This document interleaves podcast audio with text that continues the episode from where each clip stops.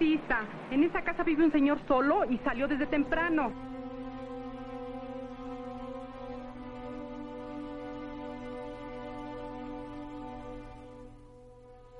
Y uno, dos, tres, cuatro. Y sabes que nunca hemos salido ni vamos a salir. De todos modos, yo quiero ver el mar. ¿De acuerdo? Mamá nos contó. Dice que es muy bonito. Pero es malo salir. Afuera es feo. ¿Estudiaron las máximas? Sí. La de Ellis. Para guiar a los hombres es necesario volver la espalda a la humanidad. Hola, ¿qué tal amigos de Encuadre? Sean bienvenidos a este nuevo podcast de su podcast preferido, pero no continuo, Encuadre. eh, en la ocasión de hoy nos hemos reunido Viridiana y yo para platicar sobre un ciclo de cine que se está presentando en TV UNAM eh, sobre Arturo Ripstein, pero antes de iniciar con este, esta bonita charla, eh, ¿cómo estás Viridiana? Muy bien, Fernando. Contenta de hablar de Arturo Ripstein. Que también en el ciclo hay que mencionarlo, ¿no? Bueno, me decías hace un momento que está en la Cineteca igual, entonces todavía se puede alcanzar este mes, creo. Sí, claro, eh, al momento de que ustedes escuchen este podcast estará ya transmitiendo la segunda película de este ciclo de cuatro, de cinco películas, perdón. Eh, pero bueno, están en buen tiempo de, de, checarlas y si no de buscarlas en internet. Sí, que se animen a conseguirlas, valen la pena. Revisión, ¿no? Vamos a empezar pues la plática.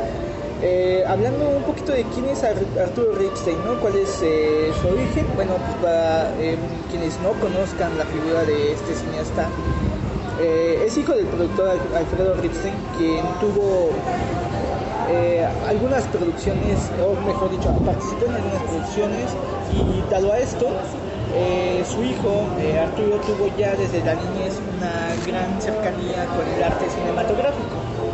Se cuenta, es una anécdota que se sabe mucho, que el papá Ripstein llevó a su hijo a ver Nazarín de Luis Buñuel y pues Ripstein quedó prendado de la película y que bueno obviamente porque su papá estaba ya metido en el medio fue hubo un acercamiento entre Ripstein y Luis Buñuel ¿no?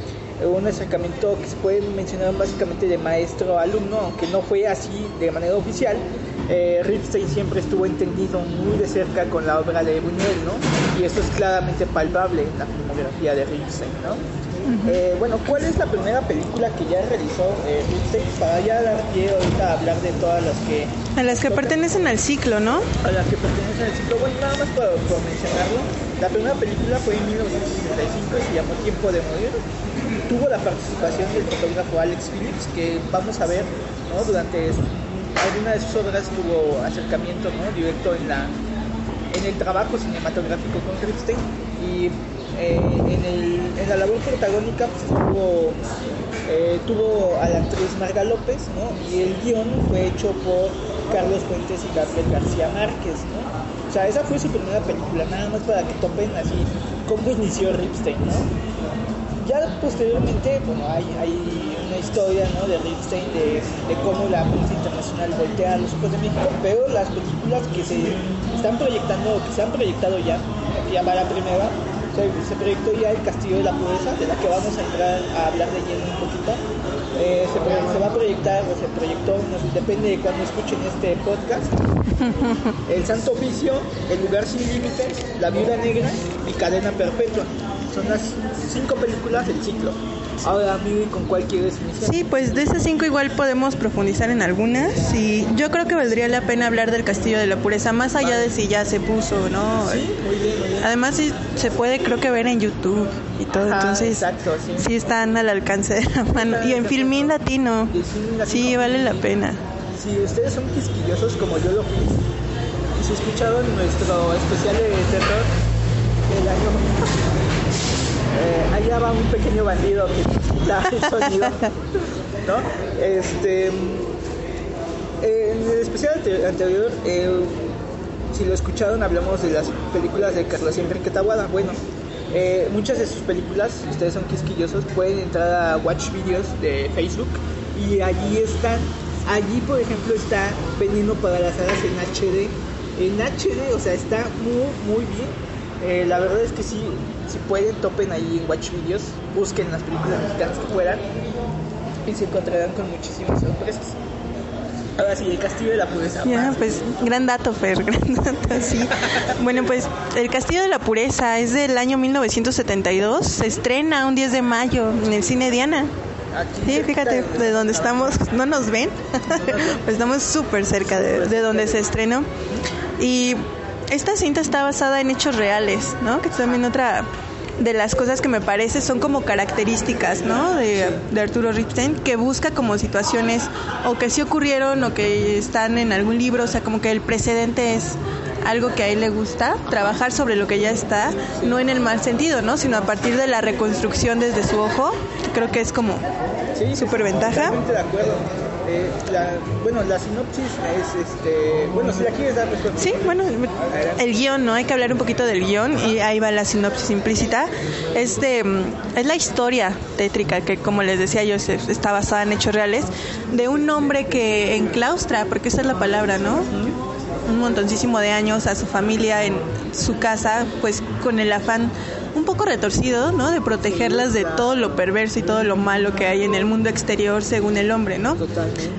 Esto pasa por ahí de los años 50 en el hecho real y Ripstein se sitúa igual en los 70, ¿no? O sea, sí respeta como que esta temporalidad, pero la historia sigue siendo la misma.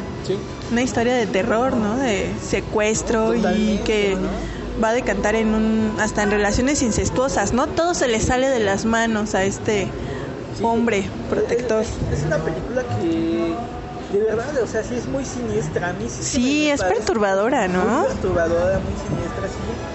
Eh, esta idea, ¿no? Eh, yo, yo recuerdo en la universidad que alguien dijo, ¿no? Eh, estábamos hablando de algún, algún tema ahí histórico y dijo, bueno, es que hay que replicar eso que se hacía en la época medieval de mantener enclaustradas ciertas personas para ver si, eh, comprobar estas ideas, ¿no? De la ilustración, de si el hombre se vuelve malo o es malo por naturaleza o la sociedad lo corrompe, ¿no? O sea, estas ideas... Trae un ahí, poco los- esto. Sí, claro, ¿no? Sí. Es, es esta premisa, ¿no? También, ¿no? Ver cómo se comporta una sociedad, ¿no? Que ha sido, como tú dices, ¿no? Enclaustrada, ¿no? Si de verdad, ¿no? Eh, el mal nace a partir de aquí, o cuáles son las desviaciones que alguien podría tener, ¿no? A partir del enclaustramiento, ¿no? Esta idea perversa de mantener o de, de- de control, de poder sobre otras personas. Sí, sí, sí, eso, el control exactamente, ¿no? Pero que al final, bueno, se le va a salir totalmente de control. Sí. Pobrecito, o sea, el control es lo único ausente ahí. Y el guion de esta cinta es en colaboración de, bueno, colaboración Ripstein Pacheco, José Emilio Pacheco, entonces de ahí también que tenga como, no sé, cosas que se queden en la memoria del espectador, ¿no? Sí, de pronto hay conversaciones entre los personajes que pueden dañar más que la escena misma, ¿no? Sí, son... Al, al menos durante esta década 60, 70, parte de los 80, eh, ya mucho menos en los 90, pero siempre podemos decir que Ripstein mantuvo una una colaboración, ¿no? por así decirlo, directa con la literatura, ¿no? Es decir, con los Sí, literatos claro. de su tiempo, ¿no? O sea, eh, Creo ah, que se cobijaba, ¿no? Mucho al momento de hacer los guiones, Ajá. sabía co- con, quién acercarse y con quién sí podía trabajar, ¿no? ¿Cuál, ¿Cuál es la idea que él tenía en mente para poder proyectarla de buena Claro. forma, ¿no? Porque una cosa es tener un buen guion Sí, y otra cosa es ejecutarla, ¿no? Y otra cosa también es buscar un guion que tú creas que, que tiene la visión que tú quieres proyectar, ¿no? Sí, sí, sí. Y, y- y creo que Ripstein ahí lo, mane- lo manejó muy bien, ¿no? Eh, se, se supo, ¿no? Acercar a las personas adecuadas en los momentos adecuados. Eh, ¿Algo más que quieras agregar sobre sí, esto? bueno, sí, sobre el Castillo de la Pureza, creo que es como la, no sé, bueno, de las primeras cintas, en, bueno, lo mencionaba hace rato fuera de micro, en, en cuanto a la construcción, ¿no? De las escenas. Sí, sí, sí, sí. Lo creo que es de las primeras cintas de Arturo Ripstein en donde sí se ve el completo cuidado en lo que a la estética refiere, ¿no? Porque hay una iluminación que yo te mencionaba, es- fue en estudios, todo eso fue en estudios. O sea, si bien la fachada de la puerta en donde están enclaustradas es de una, pues sí, ¿no? una puerta real, una fachada real. De hecho es del Museo de la Caricatura, ¿no? La puerta, Ah, esa, sí, fíjate, claro. sí. Pero ya el, el interior sí es de estudios, no sé si es Churubusco o cuál. Pero sí está bien cuidada la iluminación, la- el encuadre, de pronto todo parece pinturas. O sea, creo que mm, sí es en las primeras en donde se empieza a poner particular atención a- a- al arte, ¿no? Al montaje, al arte en el montaje. El trabajo de diseño es este muy muy eh, exhaustivo por así decirlo Claro. ¿no? y, se, y se nota no yo bueno el encuadre en la cuenta de encuadre pues podrán encontrar algunos shots no de ahí de del castillo de la pureza y se ve no casi casi yo, yo le decía a Vivi antes de entrar a los micros yo lo siento más como un, como pinturas de romanticismo quizás no Eh, donde hay como una cierta una cierta grandeza en el detalle, ¿no? O sea, tampoco es tan barroco, pues, ¿no? Pero sí se Claro. medio, medio Hay la armonía, ¿no? Entre la Ajá. posición del personaje y la luz o el objeto, sí, ¿no? Ajá, que exactamente. Vale mucho la pena. Y también sí, empezar a ver que ahí no hay como... O sea, si bien lo que describimos hace un momento de este hombre encerrando a su familia es una cosa atroz, no hay una aproximación al sujeto a partir del juicio, ¿no? Entonces, que Ah, es claro. gran virtud de Arturo Ripstein. Construye a los personajes no, no desde el- la visión maniquea, lo que es bueno, lo que es malo y... Sí, vaya, no, no hay un ataque frontal. Son, los, son, los presenta y el espectador. Claro, todo depende del, del A espectador. De su jerarquía de valores dirá, ok, esto para mí es bueno. Se toma en serio a su público, creo yo, ¿no? Sí, claro, no, no lo toma por tonto. Claro, sí. Entonces, Eh, un, un datillo ahí, eh, El Castillo de la Pureza se estrenó en el 72, como dijo eh, Viviana, y durante la década de los 70 hay tres películas, o sea, eh, eh, la carrera de Ripstein inicia en el 65, pero en el 72 esta película es el parteaguas para vaya para poner los focos encima de Ripstein, o sea, para que Ripstein se eh, para que destacara dentro de la escena nacional. Después se viene, por ejemplo, en el 77, El lugar sin límites, y después se viene Cadena Perpetua. O sea, son tres las grandes películas de Ripstein. ¿no? Eh, y bueno, ya después vendrán otras más, pero para que se den cuenta, aquí, aquí en los 70 se inicia ya el, des- despegue. Como un cineasta icónico nacional. ujú. Ahora, Sí. ¿cuál? pues digo, también por ahí se... Bueno, mencionamos, ¿no? El lugar sin límites. Ah, ok, sí. El También sí que está basada en la obra de en la obra homónima de José Donoso. Igual si se pueden dar el chance de leerla, pues súper recomendadísima, sí, está Claro. tremenda. Con- Y continúa, esta, es- continúa esta idea de la relación literatura. claro, es que yo creo que es eso, sí, no, Ya no. O, o al menos no con ese éxito. Ajá. Porque sí, creo yo que Arturo Ripstein tiene esta ventaja o este don, no sé, que sea de elegir perfectamente la obra, ¿no? Sí, sí. Sabe cuál va a pegar, por Claro. decirlo de una forma simple. Y, y se apoya también para realizar este guion en el mismo autor de la obra, Sí, en José Donoso. Entonces, ya. sí, no había forma como de que saliera una cosa descuidada o algo Sí, así. Claro, iba a prueba de balas, ¿no? Sí, Así también José Emilio Pacheco tiene, acceso a esto. Ajá. Y fíjate, algo curioso de Lugar Sin Límites es que cuando él lee el libro y todo, pues contacta a José Donoso y le dice, oye, pues quiero hacer la película y tal. Ajá. Y se la niegan porque ya estaba dada a Luis Buñuel. No me digas. Sí, ya, o sea, ya habían quedado como que pues ya se la iba a quedar él, la iba a hacer. Y luego no sé qué cuestiones tuvo o si se le empalmaría con alguna otra película, porque es de los 70, entonces fue un tiempo de producción importante. Entonces, Y pues la deja. sí, la deja ahí y entonces como de bueno, pues ya si quieres ahí está. Bueno, Y la aprovecha, sí, ¿no? Un poco. Bueno, entonces sí, este ya mencionábamos esto de Buñuel que para su buena fortuna no, no hizo la película, entonces Arturo Ripstein pues la retoma o la toma, ¿no? Más bien como regalo. vamos. Sí, sí, nunca se sabrá, porque igual mencionabas, ¿no? Que habían tenido ya como una relación, no sé qué tan estrecha, pero pues Más de parte de, de Ripstein hacia la figura de Buñuel, ¿no? Una, una idea de admiración, ¿no? Pero también eh, retomando ciertas eh, características del cine de Buñuel, ¿no? En, en su propio cine, ¿no? Pero se le retribuye. sí, se retribuye exactamente. Sí, y, y creo que yo, bueno, no sé, sí, con mucha buena suerte, mucha fortuna, Ajá. consigue a los actores indicados. ¿no? Porque hay que recordar, la, pro- la cinta está protagonizada por Gonzalo Vega, Roberto Cobo, Lucha Villa.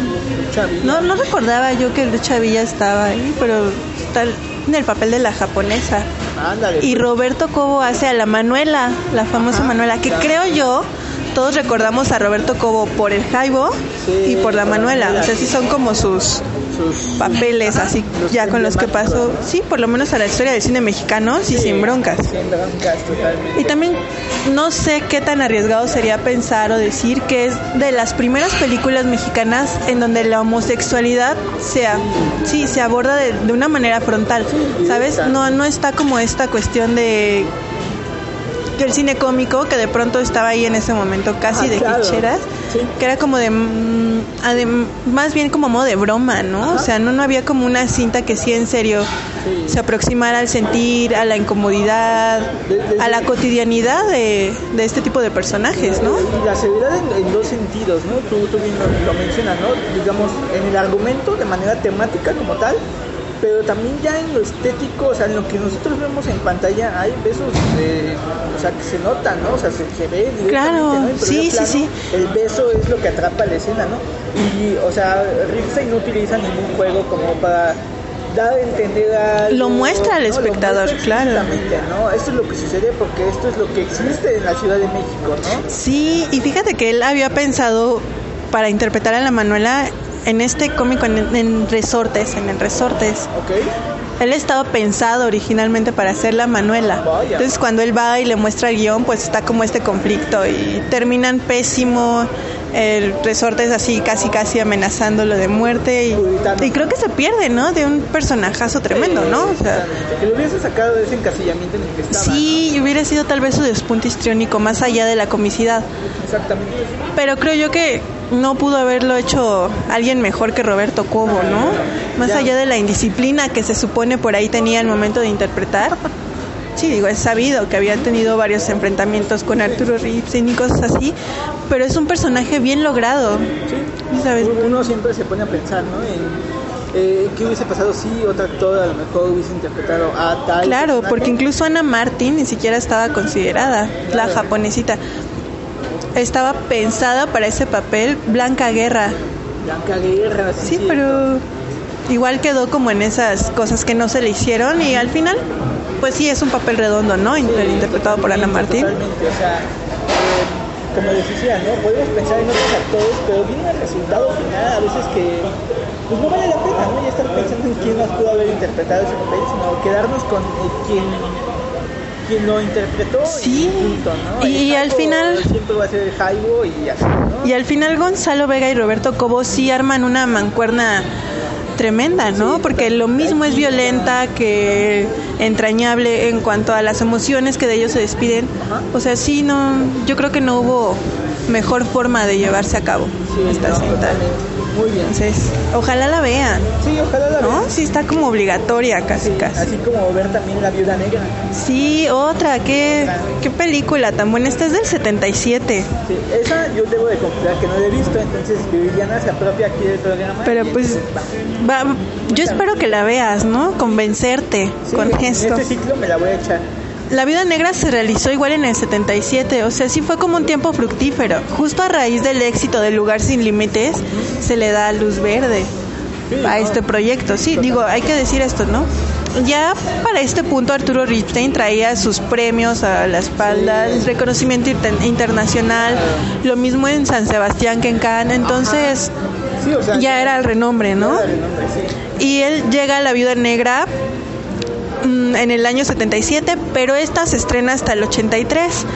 Tuvo como un periodo de enlatamiento que se pues se asume que pudo haber sido por censura. Obviamente se reconoce que es más como esta cuestión de que no había parte de, de pues sí vaya como apoyo económico por parte de la productora, pero pues está como visto a todas luces que era una cuestión de censura. Estamos hablando de un sexenio difícil. Sí, México, claro. ¿no? Y es que no era un tema sencillo.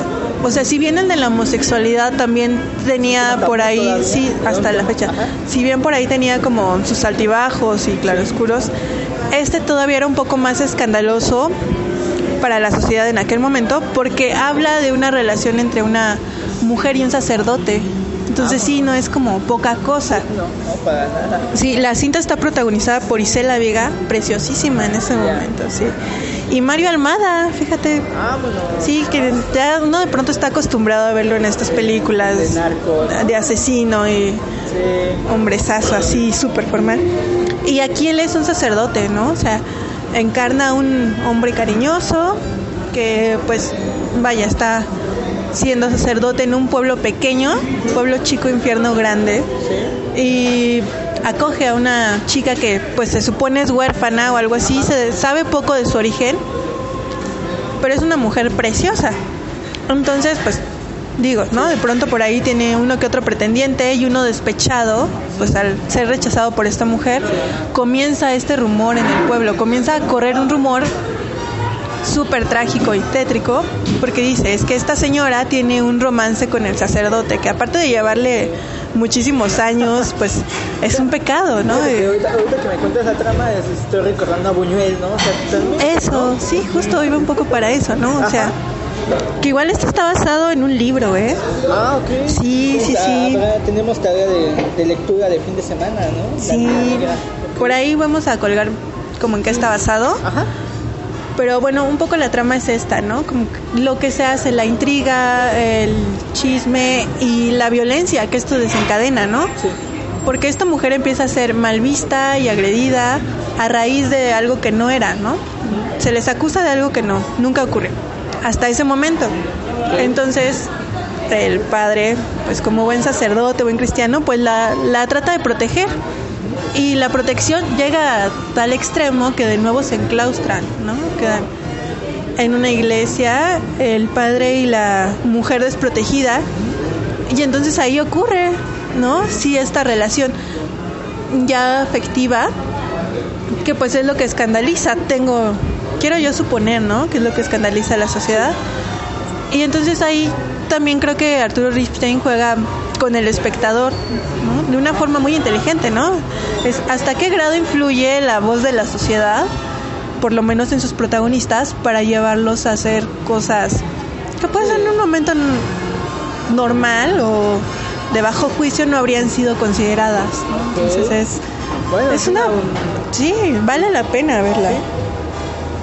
Y creo yo que es también muestra de este gusto por la por los temas polémicos, ¿no? Como que tiene fascinación por lo por el lado oscuro de la humanidad, si así se le quiere llamar, que al fin y al cabo pues sigue siendo cuestión humana, ¿no? O sea, De- de- de- depende, ¿no? De cómo, cómo están nuestros valores morales, ¿no? Para considerar algo bueno o malo, ¿no? Sí, y son cintas que acorralan a sus personajes. O sea, como que tiene esta cuestión de colocarlos en situaciones límite y no sé, creo, yo creo que por eso Sí, fue o han sido tan eh, Exitosas, sí. comentadas sus películas, quizá. Sí, claro. Puede, puede ser.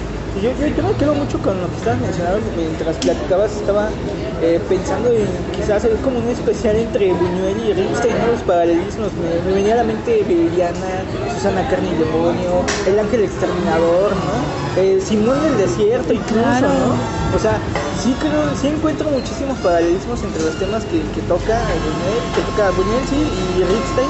Y, y me quedo mucho con eso, ¿no? Con identificar estos paralelismos, ¿no? Sobre todo Sí, no, sí, película, ¿no? hay mucha escuela en cuanto a eso, sí. Pues Eh, sí, igual, bueno, también esperar que la vean, ¿no? Que se acerquen a las cintas, Sí, claro. que aprovechen que van a estar tanto en la cineteca como en TV abierta y Yo lo mencionaba ya Viviana, ¿no?